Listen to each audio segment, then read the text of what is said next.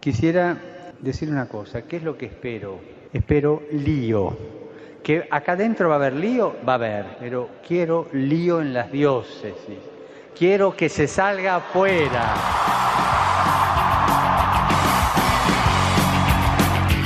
Armando Lío, con Fran Juárez desde Murcia. No puedo pelear contra algo invisible. No me.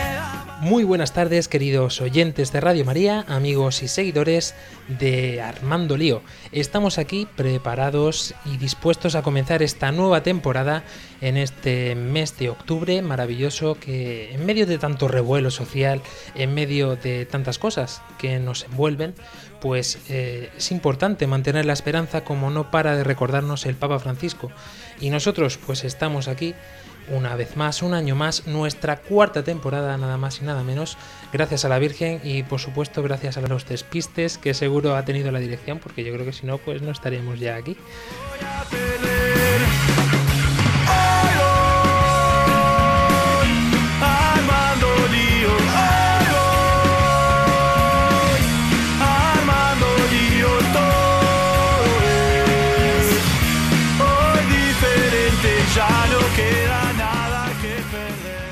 Estamos dispuestos a comenzar, un- como decimos, esta nueva temporada con nuestro queridísimo Álvaro Sancho. Eh, pues nada, eh, muy agradecido estar una temporada más aquí y armando lío cada vez más. Y también con el gran Nacho López. Hola, buenas noches. Aquí vamos a arrancar con este programa que seguro que les va a encantar a todos. Y también está el gran Dani del Pozo. Buenas noches España. Qué grandes estamos hoy todos aquí. Y la única chica que se nos ha quedado en el equipo, porque a la otra la tenemos rezando nada más y nada menos que desde Viena, la bellísima Ángela Monreal. Muy, muy buenas tardes. Aquí estoy sola entre tanto hombre. La tendremos que cuidar y mimar, chicos.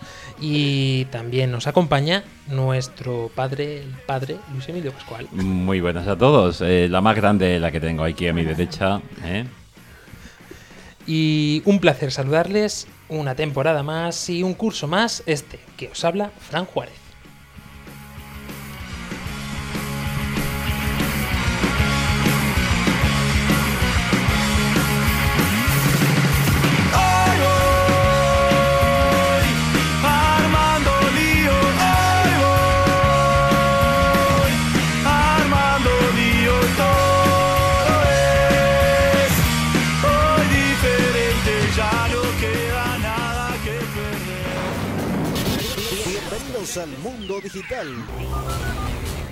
Podéis contactar con nosotros a través de las plataformas de internet, por ejemplo con nuestro correo electrónico armandolio@radiomaria.es y especialmente en Twitter, que podéis interactuar con nosotros con nuestra cuenta arroba.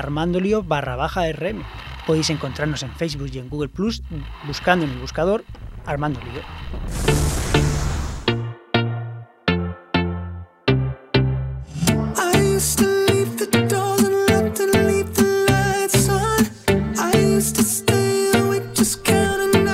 Hemos estado analizando todas las temporadas que hemos llevado a cabo desde que comenzamos este trayecto en Radio María y a mí me ha sorprendido sobre todo una de las cosas que siempre tenemos en cuenta en este programa y es este feedback, es decir, la respuesta de todos vosotros y la forma más, mm, más tangible es sin lugar a duda pues nuestras redes sociales.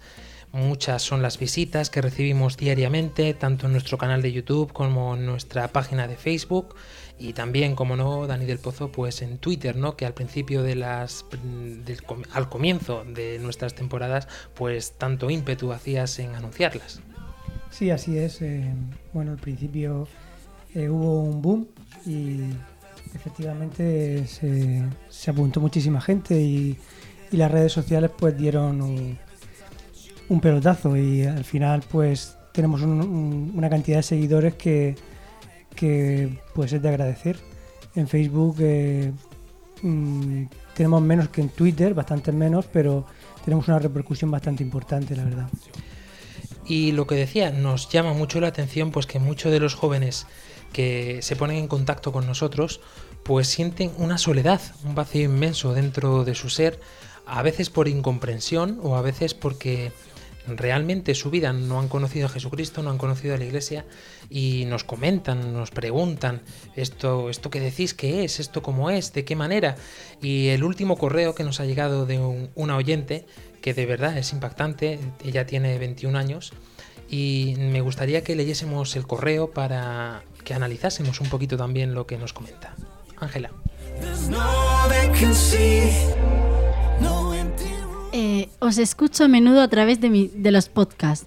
Tengo 21 años y mi familia es católica practicante, pero no tengo ningún amigo que sea católico, abre comillas, en serio. Aunque disfruto con mis amigos de algunas cosas, a menudo me siento sola, porque no compartimos lo más importante. Ellos tienen sus relaciones sexuales, algunos son homosexuales, y aunque la moral sexual no es el núcleo de nuestra fe, me hace sentir mal que nadie comparta mis ideales, y hasta me asusto por ellos de ver que están tan lejos de Dios. Espero que Dios tenga misericordia de ellos, pues no son malos, aunque no hayan descubierto a Cristo. Hay jóvenes en mi parroquia, unos siete, pero los intentos de hacer un grupo joven nunca ha funcionado, pues no sabemos muy bien cómo organizarlo ni qué hacer para unir al grupo. A veces mi desolación es tanta que me pregunto si encontraré un hombre católico para mí, y en caso de hacerlo, si seremos capaces de transmitir a nuestros hijos la fe, sin que la abandonen por los ídolos de hoy en día. Otras veces tengo miedo de que sea mi hermano el que se aparte de la fe. Por culpa de estas cosas, la tristeza empaña la alegría que antes tenía mi fe. Gracias a vosotros me siento algo mejor. No he escuchado vuestros primeros programas, pero estaría bien que dedicarais alguno a este sentimiento y a cómo lidiar con él, y también de cómo hablar de Dios en, en estas circunstancias, en las que parece que cualquier cosa que diga solo va a empeorar las cosas, incluso, incluso cuando sale el tema naturalmente. Al fin y al cabo, ¿sirve, ¿sirve de algo quitar prejuicios contra la Iglesia o hablar de Jesús cuando todo el mundo está tan metido en la ideología de género, el feminismo ra- radical, etcétera? Muchas gracias por lo que hacéis.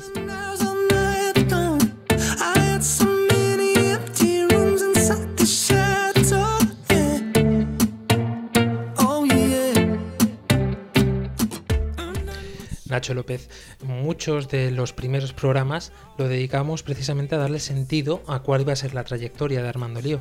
¿Qué le dirías tú a esta, a oyente? Hombre, yo, ¿qué le puedo decir yo a, cualquiera? La verdad es que no soy precisamente una autoridad, pero bueno, yo sí que es verdad que también pues me puedo desenvolver en un ambiente donde quizás la fe pues no prima. Y bueno, pues eso Sí, lo, que respecta al hombre, aquí hay un refrán buenísimo que dice que siempre hay un roto para un descosío. Entonces, en eso, pues seguro que Dios tiene un hombre preparado.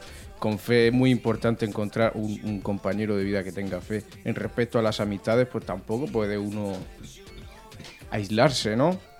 Nuestro sacerdote, el padre Luis Emilio Pascual, tiene un programa en, una televisión regional de aquí de Murcia, en Popular Televisión, que se llama Vidas con Luz. Y me acuerdo que me invitaron una vez a este programa. Y digo esto porque Nacho ha comentado una cosa que yo también dije en aquel programa. Y ha empezado diciendo, bueno, yo no soy ninguna autoridad. En este programa yo dije, madre mía, yo de luz no tengo nada, no sé qué pinto aquí, ¿no? Y me diste una respuesta, Luis Emilio, que, que creo que vendría muy bien un poco a colación de esto, ¿no? Muchas veces nos sentimos así, como que, eh, pero si yo no tengo luz en mi vida, ¿yo cómo voy a tener una vida, cómo voy a irradiar yo la luz de Jesucristo? ¿O quién soy yo para decirle nada a nadie? Y Luis Emilio nos de- me decía precisamente esto, no, no, es que nosotros tenemos que ser el reflejo de cómo Dios actúa en nuestra historia. El programa Vidas con Luz eh, comenzó y en la primera presentación hace cuatro temporadas, primer programa de octubre de aquel año 2013, eh, dijimos que queríamos hacer una aventura donde reflejar eh, y yo yo comentaba precisamente la una relación. Dicen que es muy bonito, yo no he tenido ocasión, aunque tuve novia dos años, pero de estar junto a ella, cogidos del brazo, junto a un lago y contemplando la luz de la luna pasamos otros momentos de paseos en aquel tiempo. Pero dicen que es muy bonito contemplar la luz de la luna reflejada en, en el lago. Y eso es un error ya. La luna no tiene luz.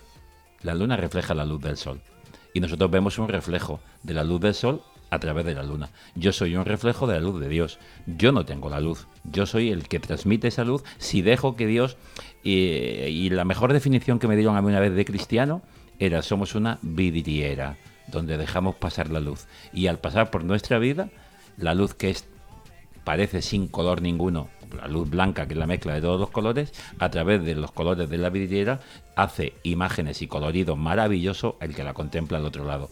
Ese soy yo si me dejo tra- traspasar por la luz de Dios. Yo diría que incluso un poquito más con esta metáfora de la vidriera y diría que nosotros somos cada cuadradito de esa vidriera, ¿no? Que a lo mejor solos dice, madre mía, una luz verde, una luz roja, pero en conjunto. Esa es la iglesia. La iglesia es una vidriera, efectivamente. Eh, y yo a esta, a esta oyente que nos ha escrito le diría simplemente una cosa. Eh, la Iglesia Católica nació con 12 incomprendidos. Bueno, un incomprendido primero, que, que se lo quitaron de en medio. Autoridades religiosas, autoridades civiles, porque no iba con los tiempos. Y 12 incomprendidos, uno solo murió de viejo, que fue el apóstol Juan, y los demás fueron martirizados. Y sin embargo, de sangre de mártires y de, y de la vida entregada, de esos 12, más los que en su entorno muy pequeñito, pues aquí estamos mm, dos mil millones de personas en el mundo que decimos que nuestra vida es Jesucristo y que la ha transformado. Y se sigue hablando de él. Yo también eh, quisiera utilizar, primero agradecer a, a quien nos ha escrito, y también quisiera utilizar algo que ha comentado que a mi juicio es muy importante, que es el tema del miedo, ¿no? Hablaba del miedo a que, a, a que su hermano cayese pues en, por, por caminos que ella no, no, no quería. Y, y bueno, eso me recordaba al programa que hicimos hace poco sobre el lío mujeres, como hablábamos de la madre de San Agustín, cómo rezaba constantemente, constantemente, constantemente, rezaba por, por su hijo. Pues eh, lo quiero utilizar para este programa porque creo que el tema del miedo y a qué, a qué recurre cada uno ante una situación que asusta, ante una situación de, de- de frustración, de, de incertidumbre, ¿a qué recurrimos? Pues Santa Catalina, creo, no la madre de San Agustín, Santa Catalina. Mónica. Santa Mónica, perdón. Vaya. Bueno, pues. Santa Mónica, madre mía, tiene que estar desde el cielo, me va a dar un callejón. Santa Mónica rezaba. Bueno, pues yo creo que este tema del miedo y cómo, cómo reaccionar es una cosa que nos puede ser útil para este programa. Bueno, aprovecho de esto que también has, comentado sobre el miedo y tal para decirte que mm, la- es lógico porque tú quieres a tu hermano y a la gente que te rodea y tú sabes dónde está la verdad y la felicidad y te gustaría que todo el mundo la viviese como tú, pero yo solo te digo que la historia de tu hermano solo la lleva Dios y tú no sabes lo que tiene Dios pensado para él, que aunque debas preocuparte por él, ahora mismo lo único que puedes hacer es dejarlo en manos de Dios y rezar mucho por él, lógicamente. Yo también tengo 21 años, también estoy rodeada de gente que me hacen sentirme una incomprendida, pero es verdad que yo tengo mucha más suerte en cuanto a que me rodeo de mucha gente que comparte la fe de, de Jesucristo, pero mm, es la gente por la que no, con la que me junto que, que, me rebate todo lo que digo y que no está totalmente en contra de la iglesia, mm, yo solo te digo que lo que tienes que tener hacia esa gente no es pena, sino misericordia, mucha misericordia, porque ellos no han tenido la suerte que tienes tú. Y bueno, pues yo decirle, le podría decir, pues la- sobre mi experiencia, pues si hay algún grupo de Radio María, pues intentar ir a- uniros a un grupo de Radio María, a, a un coro parroquial, o si hay cate- algunas catequesis, mm, pues uniros y hacer un, hacer un grupo. Para no, no vivir la fe, sino que vivir la fe sola, siempre es mejor vivirla con, con amigos. Aquí en Murcia hacen falta más chicas en este grupo, ¿eh? Si andas por. Murcia, porque no lo sabemos, eh, Oye, no un- dudes en escribirnos un correo que te abrimos las puertas. Y una cosita, eh, decías preocuparte y decía ahora mismo aquí doña Ángela, preocuparte. No, no te preocupes, ocúpate. El que se preocupa lo pasa muy mal. Lo que el Señor nos pide es que nos ocupemos. Ocúpate en orar por tu hermano, ocúpate en mostrarle tu fe, ocúpate en mostrarle caminos de salida y verás como la elección la tiene clara porque sabe hacia dónde dirigir su vida. Ocúpate, no te preocupes. Fijaos que hemos empezado este programa y esta temporada de una forma inusual, ¿no? Normalmente siempre empezamos con la oración, ya eh, adelantamos cuál va a ser el programa, pero precisamente por esto que estamos ya en esta cuarta temporada y comenzándola, eh, hemos querido em, empezar con este correo del oyente para que sepáis que estamos pendientes de vosotros. Muchas veces no, no lo decimos en antena, pero también tenemos este feedback y sí que respondemos a cada uno de vosotros por la vía que sea, por Facebook, por Twitter o por correo. Me gustaría también, eh, a colación de este correo, recordar un poco mm, este quiénes somos, ¿no? Eh, Dani del Pozo, que estuviste en los inicios de Armando Lío, eh, sería conveniente a lo mejor que le recordásemos a nuestros oyentes, pues, de dónde venimos, cómo se formó este follón de una forma resumida, no nos extendamos tampoco para poder empezar ya con la temática de esta nueva temporada. Bueno, pues nosotros empezamos tres personas. Eh, Fran, el que les habla siempre. Eh, Nacho y yo. Eh, nos reunimos porque queríamos, queríamos montar este proyecto. Y pues, pues nos reunimos para, para montarlo y salió la idea y... Bueno, eh, nosotros nos conocíamos ya de- del, del grupo de Rosario. Nosotros teníamos un grupo del Rosario en el que, bueno, rezábamos por, por una misión, por una misión que hay en, en Odessa, en Ucrania, una misión de evangelización eh, para porque allí, como sabéis, no hay no hay cristianos católicos. Allí em, existe el comunismo, bueno, ha existido siempre el comunismo. Ahora, bueno, hay iglesia eh, ortodoxa, y, pero eh, hay mucho ateísmo y allí pues necesitan a Jesucristo. Y hay, una, hay unas familias y hay un sacerdote que viven sin parroquia, que están haciendo presente a Jesucristo. Y estamos rezando por esa, por esa, por esa comunidad que se ha gestado allí, eh, para que de verdad pues se pueda hacer presente allí a Jesucristo. Y eso es lo que a nosotros nos unía, el grupo de Rosario. Y es a través del grupo de Rosario por el cual nos conocimos y por el cual eh, hicimos el primer grupo de, de Armando Lío. Es impresionante y a mí siempre me ha llamado mucho la atención que precisamente to- esto surgió de la oración. Porque mm, en los inicios esto fue casi que de broma. Me acuerdo que el grupo de voluntarios de Radio María Murcia quería, mm, tenían que hacer una retransmisión de un rosario y fueron a hacer eh, esta retransmisión mm, en nuestro grupo. Y de allí un poco, pues eh, los chicos se animaron, empezaron a decir, oye, ¿por qué no se hace un programa en Radio María? Estaría genial que se trataran los temas que a los jóvenes les interesa. Y así fue como surgió y sin esperárnoslo, un día recibo una llamada del director, del padre Luis Fernando de Prada. Oye, Fran, buenas, soy el padre Luis Fernando de Prada. Yo me quedé un poco asombrado y, y- comentó esto, ¿no? Eh, me han comentado que quere- queríais hacer un programa y lo que no era oficial, pues se hizo un poco eh, de esta manera tangible y palpable, que es lo que es hoy Armando Lío. Y sinceramente es impresionante la de frutos que está dando nuestro programa, unido a Radio María, por supuesto. Eh, y es impresionante pues ver todas estas cosas, mm, no solo en los oyentes, sino también dentro de este grupo, lo que nos ha ayudado a cada uno. Recuerdo, por ejemplo, la experiencia de Rocío Velasco, que estuvo con nosotros una temporada y media, que ahora está felizmente casada con una gran familia y ha sido un milagrazo del Señor. Y me acuerdo que eh, cuando me invitó a su boda me decía que se casó hace escasamente un mes, ¿no, Ángela? Sí, en septiembre.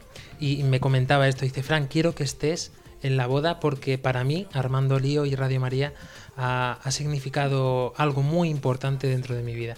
Pues de aquí, mm, que sepas, Rocío, que rezamos por ti, por tu familia y por supuesto, pues por todos los que han ido pasando a lo largo de estas cuatro temporadas por aquí. Isa Lax, Isa Lax, Isa Ortuño, Isa Ortuño, También felizmente.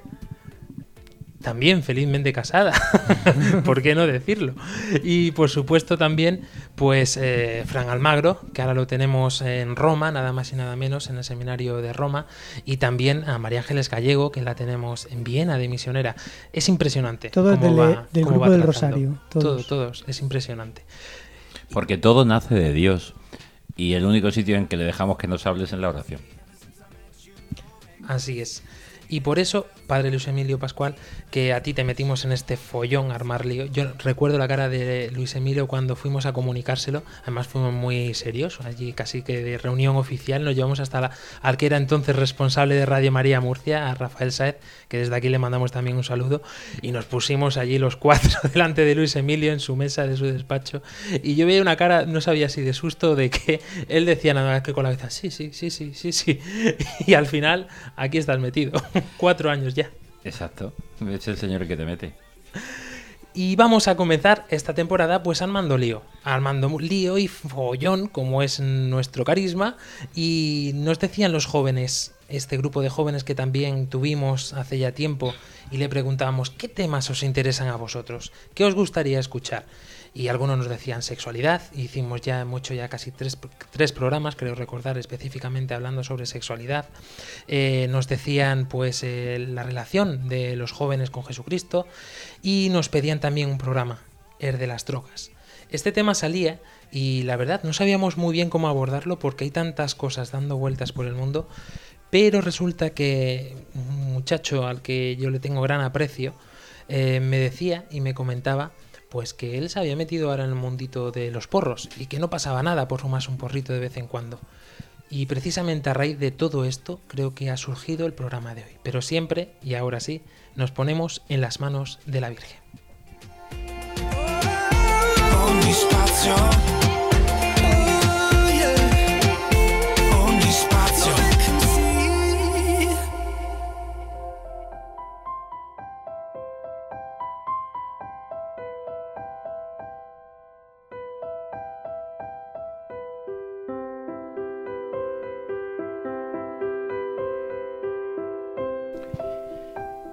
María, orienta nuestra elección de vida.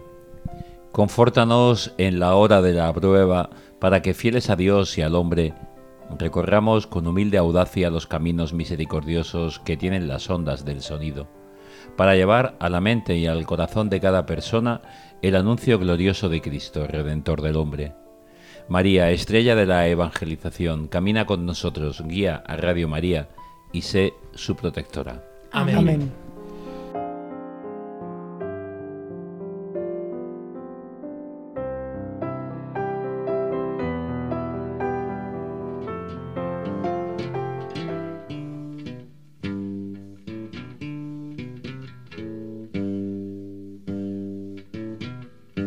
Estás escuchando Armando Lío en Radio María. Pirates, yes, they. Y Nacho López, ya que eh, hemos empezado con este preámbulo, eh, podemos avanzar un poquito más eh, por dónde queremos mm, dirigir este programa y qué tema, cómo queremos profundizar en este tema. Sí, bueno, preparando la documentación del programa, investigando un poco, encontramos una cosa bastante tristemente, mm, es- así, es muy triste y bastante curiosa, que dice que el último estudio de la Organización Mundial de la Salud sobre comportamiento adolescente, en inglés no sé pronunciarlo, basado en un estudio realizado en 42 países en 2013-2014, dice que los españoles están entre los adolescentes españoles, están entre los que consumen más cannabis. O sea que ya más o menos os podéis ir haciendo una idea sobre de qué queremos hablar en este programa, sobre el consumo de drogas. Sobre, eh, principalmente queremos centrarnos como en nuestro programa a, a los jóvenes que nos puedan escuchar, sin embargo se puede hacer extensivo a cualquiera. Es extraño no conocer dentro de la juventud eh, algún compañero, amigo o conocido que de vez en cuando pues eh, consume con regularidad pues al- cualquier sustancia. Es impresionante más aún conocer de fondo qué es lo que hay en cada una de sus vidas para que le lleven a eso. Eh, nuestro compañero Dani del Pozo tenía una cierta hipótesis sobre este tema, sobre esto concretamente, ¿no? Sí, yo creo que en el fondo eh, hay un vacío, una herida eh, profunda en el ser humano y es de una herida que viene de lo, más profundo, que, mm, que es una herida mm, incluso que, que se remonta a lo familiar también, eh, que es de no sentirse querido, de no sentirse aceptado, una herida que, mm, que viene de los padres, que viene de que viene heredada también. Yo creo que es una herida mm, que se ha ido forjando a lo largo de su vida y que, y que aunque aparentemente uno tenga una vida feliz y, y bueno, mm, que se pueda admirar, eh, en el fondo pues cada uno tiene su, su, bueno, la procesión va por dentro, como se dice, ¿no? Y yo creo que por eso hay mucha gente que, que se droga, ¿no? Y que, bueno, que se droga con drogas, como, como decimos, drogas blandas, ¿no? Eh, la- el cannabis, por ejemplo, que está tan a mano de la gente. Em, yo creo que ese tipo de persona que aparentemente pues es feliz y que y que en cambio pues se, se droga, o sea, consume cannabis, pues no es tan feliz en realidad. Lo hace porque tiene un vacío, una herida. Fijémonos que en esto le pasa a muchos jóvenes que no se dan cuenta de que a lo mejor empiezan haciendo el tonto, consumiendo como una gracia o simplemente como quien se toma una cerveza una vez a la semana y no pasa nada.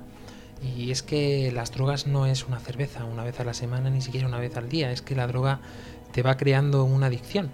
Se puede comparar, o muchos dicen que a lo mejor no, no, pero es que tú fumas y entonces eso también es una droga. Estamos de acuerdo, pero estas sustancias de las que hablamos y que se relatan realmente como drogas tienen consecuencias mucho más allá.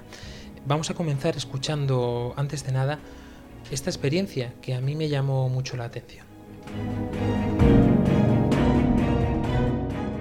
Buenas, soy Tato, eh, vengo de Vitoria y bueno, eh, soy adicto. Eh, en este caso llevo bastante tiempo consumiendo. Eh, estuve haciendo un tratamiento, tres meses estuve en Barcelona y luego pues después cogí, estuve en una casa de terapia y luego cogí y vine a, Virtus. Consumiendo, consumiendo, yo lo que sea hablamos de alcohol, est- estamos hablando aproximadamente pues igual 20 años desde los 18, 17, un poquito socialmente que empiezas. Y luego ya te digo que un poquito el tema de, la cocaína, la anfetamina, lo conocí más tarde, unos 25, 26 años. Bueno, lo que buscaba con la droga era colocarme. Date cuenta que al principio eh, te produce un colocón, un bienestar, y según vas consumiendo, tienes que aumentar el consumo para buscar ese colocón. Y ese colocón no llega.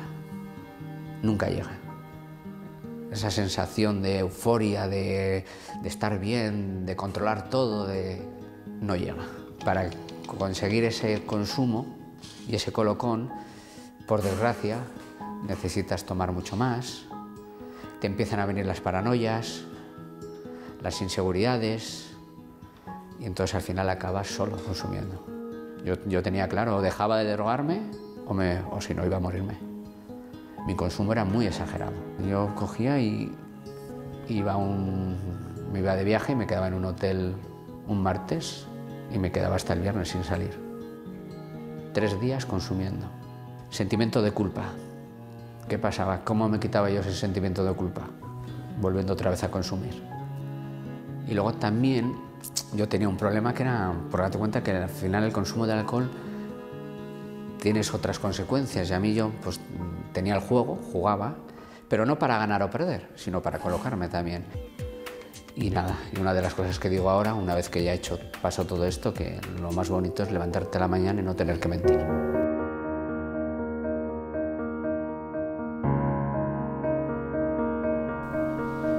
Gracias a este testimonio, que, cuya fuente es itv.com, eh, es mm, realmente tangible cuál es el verdadero sufrimiento de una persona. ¿no?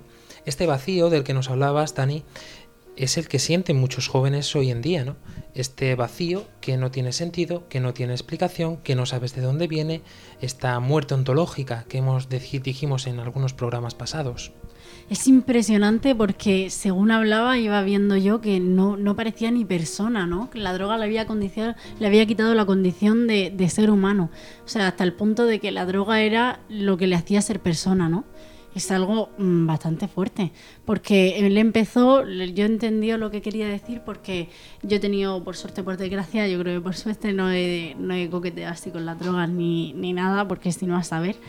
Pero sí que es verdad que he tenido mm, conversaciones con mucha gente que decía, la herida de la que habla no tiene por qué ser una herida que tú veas claramente, no sé, pues mi padre me abandonó o algo así, claro, no. Simplemente el, el vacío existencial que siente la necesidad de, de encontrar a Dios, lo llamamos nosotros. La gente dice un ente, no sé qué, ¿no? Pues intentan llenarlo de esa forma, ¿no? Intentan buscar cosas, no solo con la droga. En este programa hablaremos concretamente de eso, pero lo llenan de mil formas, con la sexualidad, con las afectividades, con los amigos, con salir de fiesta.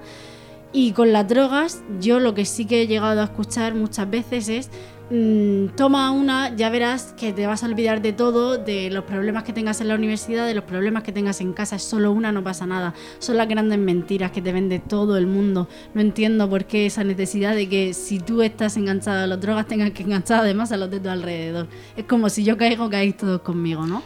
Llevas cuidado con eso. Si tenemos entonces de fondo este vacío, Padre Luis Emilio, este vacío es real dentro de las personas, dentro de los jóvenes, en- de una forma más concreta, A ver, o nos lo estamos inventando aquí. ¿Los jóvenes no, no, no, sienten no. este vacío? Pero los jóvenes y los mayores y los menos mayores, el vacío lo experimenta uno. El que está a su lado no lo puede ver. Eh, ¿Cuántas veces no entendemos al que está a nuestro lado?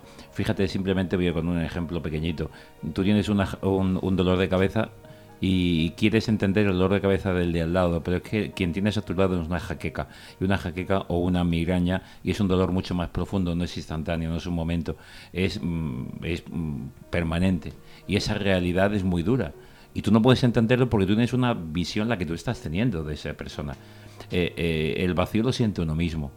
Pero es verdad que muchas veces rellenamos los vacíos con otras historias. Eh, ciertamente que muchos son situaciones de, de vivencia de sufrimiento y hay que refugiarse en otra cosa. En otros momentos el problema de la, de la droga se inicia simplemente pues por probar.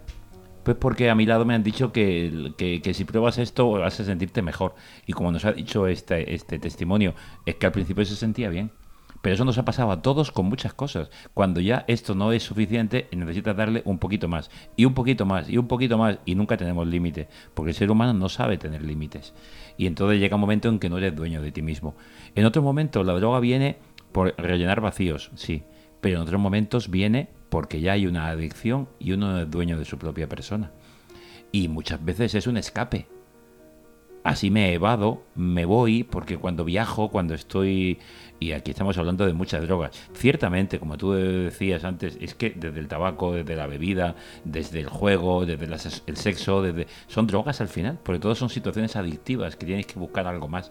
Pero hay algunas determinadas drogas que se comienza por el cannabis y parece que no, el famosito porro que solamente te pone un poquito que, que, pues felicito y tal y alegre y no te has dado cuenta que la siguiente vez ya no vas a querer un porro, vas a querer algo mucho más fuerte y vas a querer algo y cuando te engancha es como una serpiente. No te, no te ataca de frente eh, como un animal salvaje, te ataca enrollándote y entonces te muestra su faz. Y cuando quieres escapar porque te asusta eso, ya no puedes. Esto es fácilmente detectable muchas veces y otras veces es casi imposible de detectar. Eh, mm, nos centramos mm, en los jóvenes precisamente por esto porque, mm, como nos decía Nacho, cada vez más son los jóvenes y además españoles los que se acercan a este mundo de una forma impresionante, ¿no? Pero es que son cosas que te van llamando la atención y que a lo mejor no te das cuenta. Pues un niño que aparece con tres calculadoras en su casa o con dos teléfonos móviles o que a lo mejor no le ves el pelo nada más que para cenar o que de repente sacaba muy buenas notas y ha dejado de sacarlas o no sé, son muchas cosas que llaman la atención sobre este vacío que puede sentir un adolescente o un joven en su vida, ¿no? Y que probablemente o posiblemente le están abriendo las puertas hacia otros mm, sitios como es el mundo de las drogas.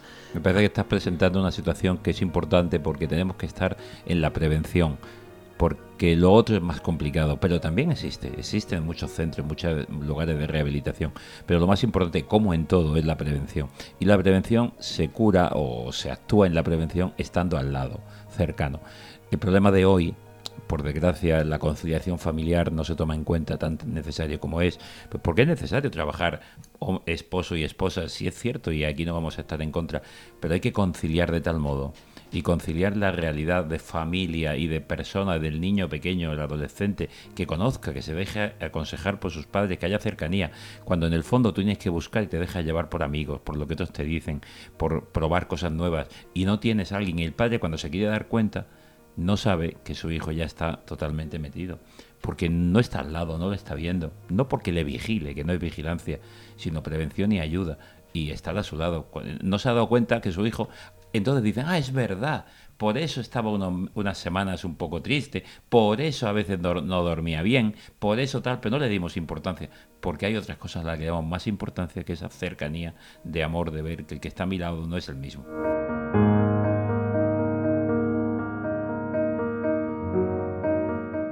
Hay en que la criminología, esta, esta ciencia que, que, que nadie toma en serio, eh, hay una teoría que se llama del control social y habla de lo que, de lo que tú decías, de, de- de la prevención, de la prevención de, de conductas.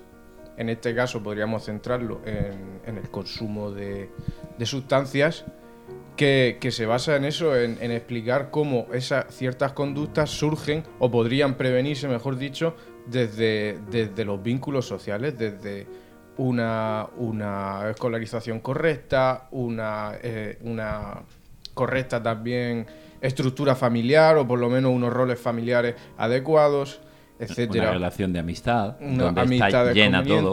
pero es que televisión, relación con el deporte de la sociedad, eh, mm, relación con internet, programas de televisión, los famosos estos ídolos mediáticos que están surgiendo últimamente. Esto precisamente que dijimos en Lío YouTube, ¿no? En Lío Tube, que lo llamamos nosotros, es que tienen una gran influencia todos los medios de internet, los medios de comunicación, televisión, todo lo que ven los mm, mm, jóvenes en los móviles.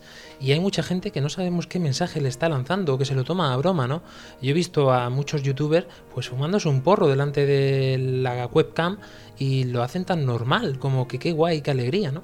Pero es que además, o sea, toda esa, toda esa banalización del consumo de sustancias se traduce no solo ya, no solo en los agentes sociales más fuertes que conocemos que pueden influir en la conducta de una persona, en su aprendizaje, en sus cosas, sino que es que en España también se traduce en, en la legislación acerca del tema. Es decir, el Código Penal español no, no habla del consumo de drogas. O sea, lo que es ilegal es el tráfico, la, la relación del consumo de drogas con la, con la conducción, con la seguridad vial, el tráfico con estas sustancias, el lucro con esas otras sustancias, pero no habla nada sobre consumir drogas. De hecho, solo, solo dice la ley de, de- de seguridad ciudadana, tan, tan traída y cacareada hace poco por su modificación, lo califica el consumo lo voy, a, leer literalmente. En lugares, vías, establecimientos o transportes públicos, así como la tenencia ilícita, aunque no estuviera destinada al tráfico. Se contempla como una infracción grave, o sea, no es ni siquiera delito y se castiga con una multa económica meramente. Por lo tanto, esa banalización ya ni siquiera eh, se va a legislar seriamente, duramente, no contra el consumidor de cannabis, que sí, sino indirectamente contra todos los agentes que proveen de este producto a, a la sociedad, en mi opinión. El Papa Francisco sí que se pronunció en una ocasión sobre este tema y creo que fue bastante claro. Vamos a escucharlo. La droga non si vince con La droga no se vence con la droga. La droga è un male e con il male non ci Con la, con la droga que es un mal no se puede hacer compromisos ni. Ni componendas. Es cuanto menos discutible la legalización de drogas, aunque fueran pequeñas, pequeñas drogas. oltre ad essere quanto meno discutibili sul piano legislativo, No es un buen momento. No se puede si erano prefisse. Auspico che possiate raggiungere gli obiettivi Que podréis alcanzar objetivos que os habéis puesto y trabajéis en este sentido. antidroga, Compartir las informaciones que tenéis unos y otros. Y sobre todo estar en contra del, del narcotráfico.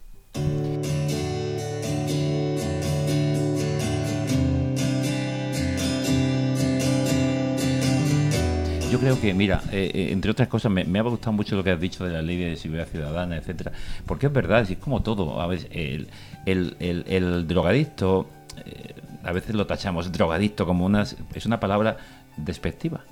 El borracho, siempre utilizamos personas en situaciones despectivas.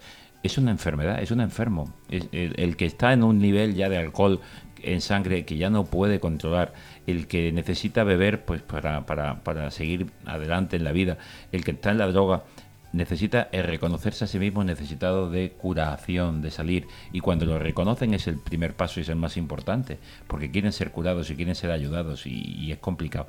A mí lo que más pena, de verdad, sinceramente, y, y Ángela nos decía antes misericordia con determinadas personas, eh, cierto, pero lo que me da una pena tremenda es que haya gente que no se dé cuenta o que le dé igual machacar y destruir la vida de otros, especialmente de niños. Es decir, estas situaciones que sabemos que han existido, que existen todavía, de vender caramelos ya con droga en las puertas de colegios a niños, en efe- meter ya en este mundo por el negocio que detrás, detrás va a venir después, porque esa pequeña droga no es nada, pierden dinero, entre comillas, pero es una miseria. Lo que pasa es que están metiendo ya que el niño después va a necesitar algo más. Porque es eso, cuando una cosa te gusta, quieres algo más, y algo más, y algo más, y nunca hay límite.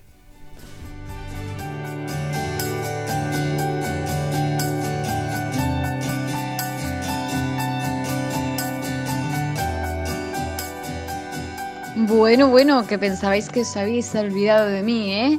Pues nada, en esta pausa musical desde Viena os mando un temazo que ya es conocido por adultos, jóvenes y niños, La Dulce Carolina de mi clan. Y bueno, ¿por qué esta canción en un tema que estamos tratando, la droga, etc, etc? Pues la canción en principio trata la historia de una jovencita y un hombre, pero en realidad es la historia de un hombre de la relación que tiene un hombre con las drogas. Si nos fijamos en la parte que dice no se vende en farmacia legal, dulce azúcar al final, pues creo que es una canción muy chula, pero que a la vez es algo desesperante porque no se puede deshacer de ella, de las drogas. Chicos, ojos con consumirlas o ojo con este tipo de sustancias que pueden ser muy nocivas. Un besito y nos vemos.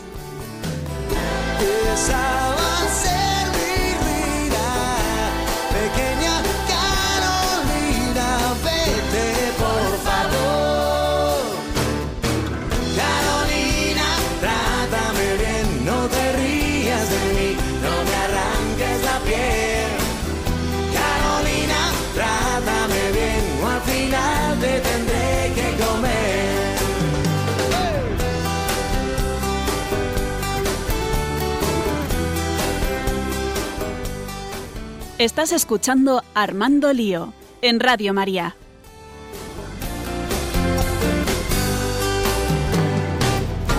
No queda la ciudad esquina tras la que yo me pueda Continuamos aquí en Armando Lío, en este programa de Radio María, y tratando este tema con este hashtag que tenemos hoy, Lío Drogas. Eh, a colación de todo esto, mm, parece que hemos tenido la voz de la Iglesia, hemos tenido la voz personal de cada uno de los componentes, eh, hemos tenido también, pues, eh, incluso el punto de vista legislativo, pero yo creo que los que más voz pueden tener aquí también un poco es, son los psicólogos, ¿no? los especialistas.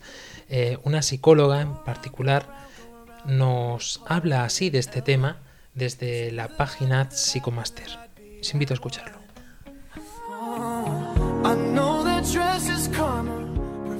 Es necesario que a lo largo de la adolescencia de nuestros hijos eh, vayamos teniendo distintas charlas, conversaciones con ellos sobre el tema de las drogas. Es importante que estas conversaciones se realicen de forma tranquila y relajada, intentando mantener por nuestra parte una actitud de escucha para fomentar que ellos también participen en esa conversación. Primero de todo, yo recomendaría que intentarais conocer primero de qué información disponen ellos. ¿no? También una, una buena forma de abordar esta temática es preparándonos primero nosotros sobre el tema y conocer a fondo de qué droga vamos a hablar, eh, qué efectos tiene, cuáles son sus consecuencias. Porque así nosotros estaremos en mejor condiciones como padres para tratar esta cuestión con ellos. Es importante también que que les, que les mostremos nuestra preocupación al respecto, pero que desde luego evitemos que la conversación sea intrusiva, incriminatoria. ¿no? Se trata de, de generar en, en general un ambiente relajado sobre el tema. A lo largo de estas conversaciones también es importante que, que más allá de interesarnos únicamente sobre, sobre, su visión, sobre las drogas y de que nosotros le proporcionemos información sobre ellas, también es importante que, que, nos, interese, que nos interesemos, que le preguntemos por sus intereses, por sus motivaciones, por, por, conocer en qué ambiente se mueve, ¿no? por, por interesarnos también por sus amistades, en definitiva, por la gente con la, con la que él se relaciona. Es conveniente que a lo largo de estas conversaciones con ellos les pongamos al tanto de las consecuencias negativas que tiene el consumo de las distintas drogas.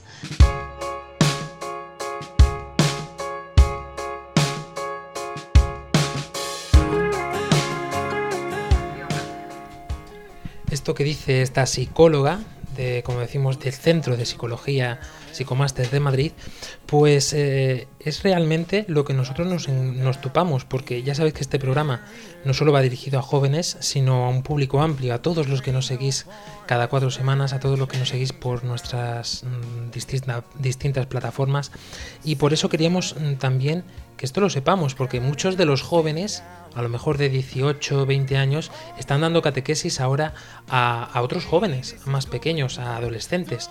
Y muchas veces tampoco sabemos cómo enfrentarnos a este tema.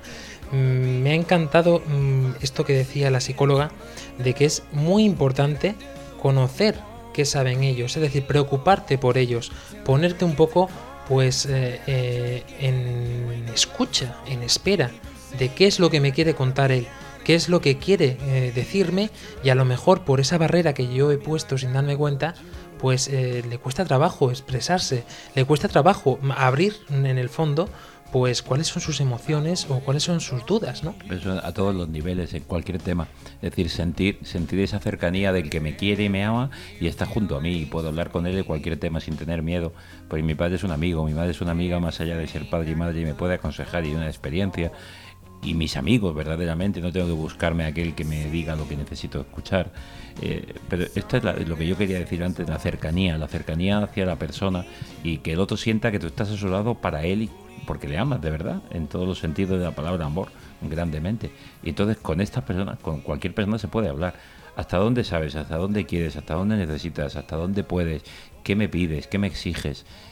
Y poder responder con libertad totalmente, porque la libertad verdadera es, eh, es, ver, es, verdad. Vamos, quería hacer un, un, juego de palabras, no me ha salido. La libertad solo es verdadera cuando lleva a la verdad. Y solo desde la verdad hay auténtica libertad. Parece un juego de palabras, creo haberme explicado. Eh, el otro día yo hablaba con una muchacha, que no voy a decir quién es, de 15 años, 15 años. A mí me sorprendía cómo la, la, intu la, intuición que tuvo en ese momento ella sobre este tema, ¿no? Yo preparando el programa, pues hablaba con ella y me decía que en su clase un colegio religioso de la, de la región de Murcia había muchos chavales y chavalas que consumían drogas de, de, todo tipo. Y yo le decía, ¿y por qué no se lo dices tú al profesor? 15 años. Sí, sí, 15, 16 años contando con los repetidores, etcétera, un margen, esa edad.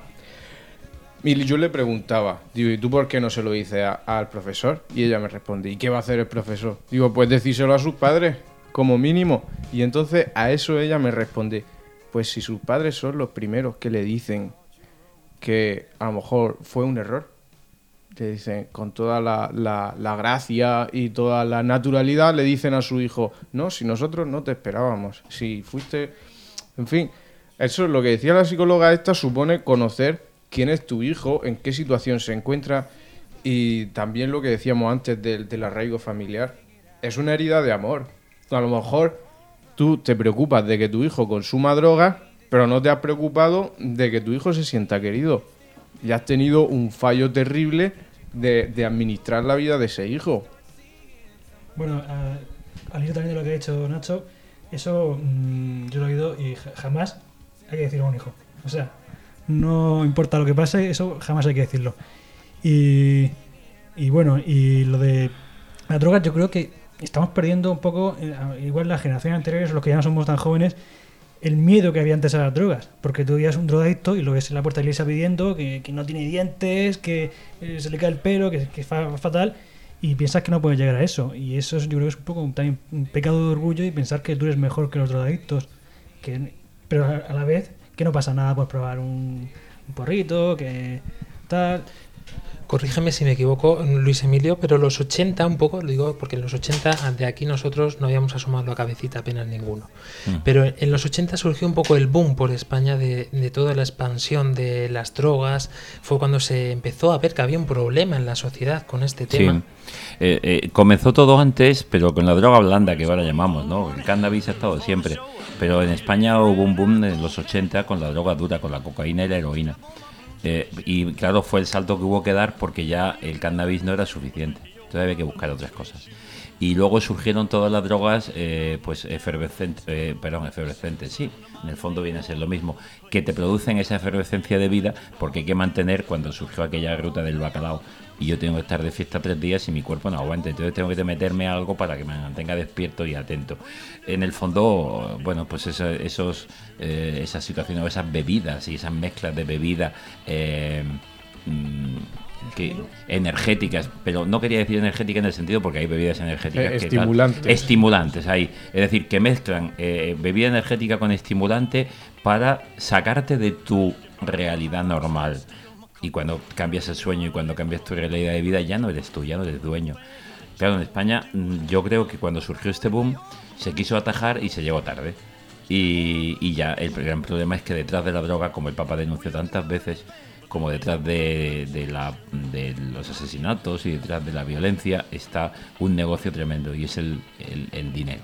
El dinero que está detrás de la venta de armas, el dinero que está detrás de la proliferación de guerras porque yo hago negocio y el dinero que está detrás de impresentables que, que, les da igual la vida de los otros. Hasta incluso yo creo que la, la vida propia, lo que quieren es vivir el tiempo que beban muy bien y eso a, costa de- de lo que sea, de destruir la vida de otros. Y ahí creo que es un problema enorme. Creo que la atención la tenemos que tener en el día a día, en la cercanía, en la prevención y sobre todo, decíamos antes, en ese amor cercano al que tenemos y queremos al lado, estar con él, decirle que cuando le prohibimos algo o le damos un consejo es por su bien. Y esto eh, los niños, los adolescentes lo pueden ir viendo y los jóvenes si de verdad les hemos demostrado antes que hemos estado con ellos, que no estamos criticándolos ni tirándoles por tierra su vida, sino al revés, que queremos que sea una vida plena.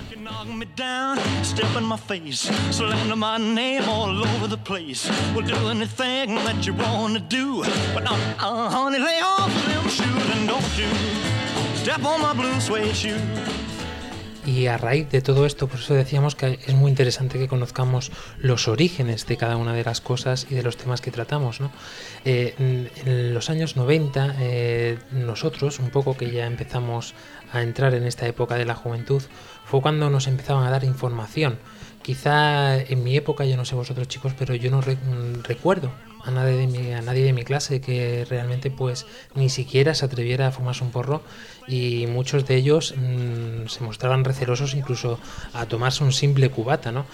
Mm, he de reconocer que para mí nuestra época ha sido muy especial en este aspecto porque creo que hemos tenido una información cercana, no como ahora que creo que se ha estandarizado todo y no sabemos muy bien de dónde nos viene la información debido a que hay muchísimas fuentes, muchísimos puntos, muchísimas opiniones. Pero aún así, gracias a grandes asociaciones, pues por ejemplo como Proyecto Hombre, ¿no? Que tiene sus raíces además cristianas y católicas, ¿no? Sí, y hay mil, mil situaciones, mil, mil momentos, mil lugares.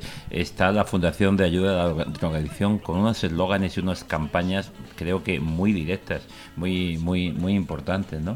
Eh, hay una última campaña que, que me dice piensa en verde. eh, en ese sentido, pero el verde no verde esperanza, sino verde constancia. Esos son los que están ahora en los MUPIs por, por los lugares. No el verde esperanza, sino verde constancia. Verde esperanza dice, quizá estoy esperando tal, y juegan con eso un poquito diciendo, es el verde constancia del trabajo del día a día, de luchar yo, de ser protagonista de mi vida, de no solo estar en el deseo de, sino tomarlo en cuenta y tomar mi vida adelante, y te están ayudando. Son campañas en positivo, creo que es lo que hay que actuar. Pues esperemos realmente que os haya ayudado este programa a poner un poquito más de cerca esta realidad que tenemos que nos envuelve, diría incluso que encubierta de muchas cosas o de muchos matices, como a lo mejor eh, diversión o a lo mejor qué tontería de unos niños o qué tontería de los jóvenes, para que nos pongamos en alerta una vez más, no en plan alarmista, sino en plan que seamos conscientes de que nuestros hijos, nuestros jóvenes, hermanos, como nos decía también nuestra oyente que nos ha, nos ha escrito, son temas que debemos de conocer de cerca y por supuesto en prevención y siempre sin alarmismos, estando cercanos a todos aquellos que nos necesiten, no solamente a nuestra familia, sino a todos los que tenemos cerca en un cierto momento. Padre Luis Emilio Pascual. Sí, yo simplemente, tú has hecho antes eh, no publicidad, sino has mencionado el programa Vidas con Luz, también en una de las primeras temporadas, y quien quiera pueden ver el testimonio de María José Aillón. Eh, buscan ustedes María José Aillón en Popular Televisión Murcia o Vidas con Luz y seguro que dan con este programa. María José Aillón contó ella, una chica joven de cercana a los 30 años ahora, pero como ella de joven, de bastante joven, estuvo eh, pues metida en el mundo de las drogas y, dio su testimonio y dice, ¿por qué tengo que hablarlo? Tengo que hablarlo para ayudar a otros jóvenes. Y de ahí se puede salir. Yo he salido yo tengo una vida felicísima. Estoy trabajando con otros jóvenes y estoy muy contenta de mi vida de haber podido. Y me sentí apoyada en casa y me sentí que pude salir. La iglesia me ayudó también. Bueno, pues e, es testimonio. No queríamos, como tú dices, eh, no estamos en un programa de alarmismo, sino un programa de situar la realidad y decir, oye, que de aquí hay salida como de tantas tantas situaciones. Y sobre todo, contando con Dios sobre todo. Dani del Pozo. Bueno, pues nada, solo decir que, bueno, indagando, he visto que el Proyecto Hombre, por ejemplo, tiene, tiene mm, eh, eh, proyectos para, ayudar a gente, a jóvenes, entre 18 y, bueno, entre, sí, hasta los 21 años, que, mm, estén metidos en problemas de, drogas, aunque sean drogas blandas, y que si algún familiar, pues, cree que puede ayudar a su, a su hijo, a su, bueno, eh, siempre puede recurrir a este tipo de proyectos y yo creo que, se puede hacer mucho bien. Nacho López. Siguiendo a Dani, también en el plano espiritual, eh, quien sea que esté en esta situación, yo por mi parte animarlo y decirle que se acerque a la iglesia, que se acerque a la fe, que viva la fe, que Jesucristo es quien le va a dar un, un, amor que nadie puede amarle de esa forma y puede cambiar su vida radicalmente. Álvaro Sancho. Bueno, pues yo decir que bueno, he tenido amigos que incluso estando en la iglesia han coqueteado con las drogas y de verdad que no hay que hacer ahora mismo, pero hay que mantenerse firme, pues hay que saber que es una cosa que, es más fuerte que tú, que no hay que andar con tonterías y si hay que ser un poco cafre con tus amigos, decir, oye, si tú vas por ahí yo no voy a seguir, hay que hacerlo porque mm, no merece la pena. Y de mi parte quisiera terminar este programa con unas palabras del Papa Francisco que nos dejó muy claros y nos ayudó muchísimo a todos los jóvenes desde Colombia nada más y nada menos, que tenemos un motivo especial para vivir, tenemos un motivo especial para levantarnos cada mañana. Y ese motivo no es otro que Jesucristo. Ya sabes, nos volvemos a encontrar aquí en Armando Lío dentro de cuatro semanas. Podéis seguirnos por todas las plataformas de Internet. Hasta luego. Adiós. Gracias por el coraje. No se dejen robar la alegría. ¿Qué es lo que no se tienen que dejar robar? Que nadie se las robe, que nadie los engañe, no se dejen robar la esperanza. ¿Qué es lo que no se tienen que dejar robar? La alegría y la esperanza. Todos. ¿Y les puedo pedir un favor? Que recen por mí. ¿Lo van a hacer? Que Dios lo bendiga. Y gracias, ¿eh?